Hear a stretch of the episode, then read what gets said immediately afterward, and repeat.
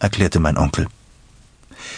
Eine Sorge, die sich als unbegründet erwies, es rumpelte kein bisschen. Es tat sich eigentlich auch sonst nicht viel. Onkel Ambrosius drückte hier einen Knopf, zog dort an einem Hebel, in der Maschine summte und surrte es, aber ich hatte nicht das Gefühl, als wäre die Zeitmaschine irgendwohin unterwegs.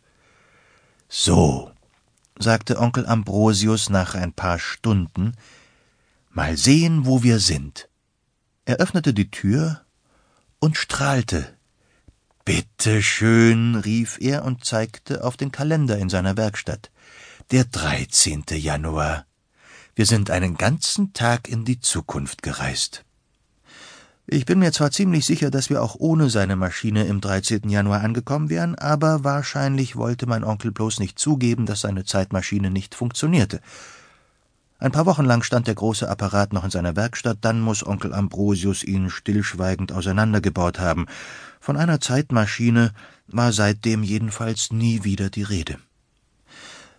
Trotzdem hatte ich mit Onkel Ambrosius Erfindungen immer viel Spaß.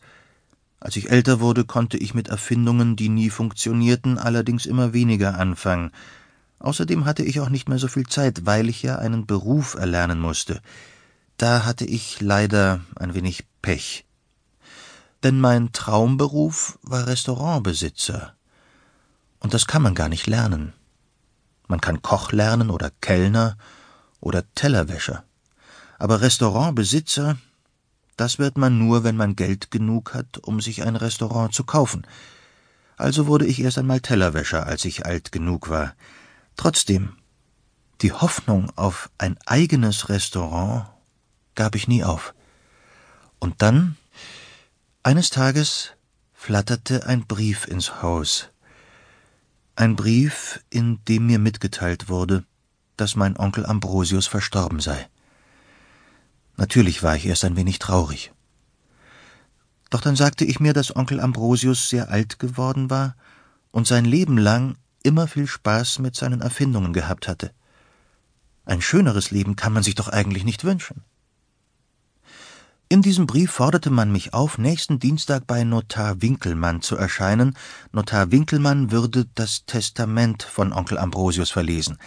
In einem Testament erklärt jemand, was sein letzter Wille ist. Und der Notar ist derjenige, der dafür sorgt, dass beim letzten Willen nicht gemogelt wird. So kam es, dass ich am nächsten Dienstag also im Büro von Notar Winkelmann saß. Notar Winkelmann öffnete einen Briefumschlag und räusperte sich. Ich putzte meine Brille, aber Notar Winkelmann las den Brief selber vor. Lieber David, las er, du weißt natürlich, dass meine Erfindungen nie funktioniert haben. Und jetzt kann ich es ja zugeben, auch ich habe es immer gewusst. Keine meiner Erfindungen hat je funktioniert. Bis auf eine. Und die möchte ich dir vermachen. Es handelt sich um Gustav. Wenn du Gustav besser kennenlernst, dann wirst du vielleicht noch eine große Überraschung erleben.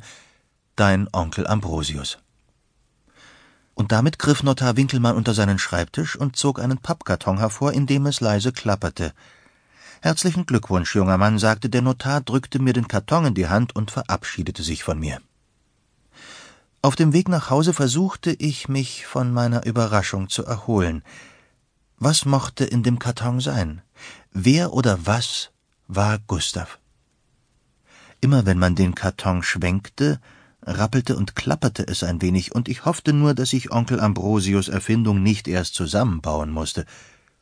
Zu Hause angekommen, stellte ich den Karton auf einen Tisch.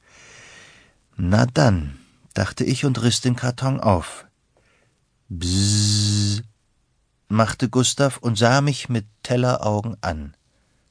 Gustav war ein Roboter.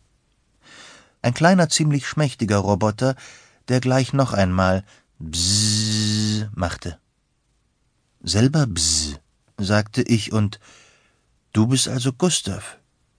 Wie schön.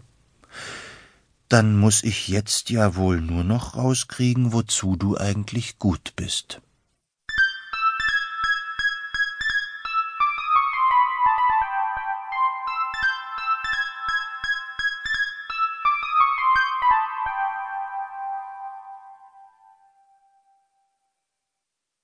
Ein mechanischer Nichtsnutz.